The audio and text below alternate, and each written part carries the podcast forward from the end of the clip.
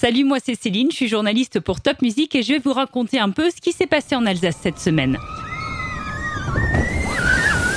C'est la grande nouvelle de la semaine. Rulantica a ouvert ses portes. Rulantica, c'est un parc aquatique juste à côté d'Europa Park.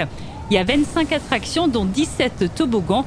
Et on a demandé à l'un des patrons de Rulantica de nous en dire un peu plus. Il s'appelle Michael Mack et voilà son interview. On a bien sûr des, toboggans qui sont assez forts. Quatre, je dirais, qui sont vraiment, vraiment forts. Mais on a aussi un univers pour les, euh, pour les enfants avec Snorri, notre nouvelle mascotte. Il y a un bien mélange entre euh, les trucs forts et les trucs euh, tranquilles. Ça, c'est pour l'actualité de Rulantica à côté d'Europa Park. Sinon, côté musique, tu feras peut-être ton premier concert cet été à la Foire au vin de Colmar. On sait déjà que Claudio Capeo, Angèle ou encore Roméo Elvis viendront y faire un concert. Tu sais peut-être que le conseil départemental donne de l'argent pour rénover les collèges. Eh bien, les élus du conseil départemental du Bas-Rhin viennent de décider de donner 7,4 millions d'euros. C'est une très grande somme pour le collège de Heurt. Le bâtiment va pouvoir devenir accessible aux personnes handicapées.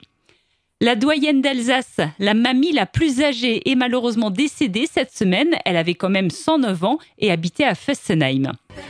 On va enfin parler solidarité. Tu sais que c'est important d'aider les autres. C'est ce que font les Restos du Cœur et la Banque Alimentaire.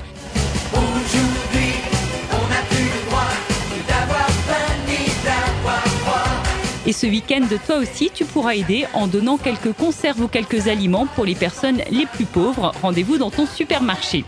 Allez, je vous laisse et je vous dis à la semaine prochaine pour de nouvelles infos sur l'Alsace.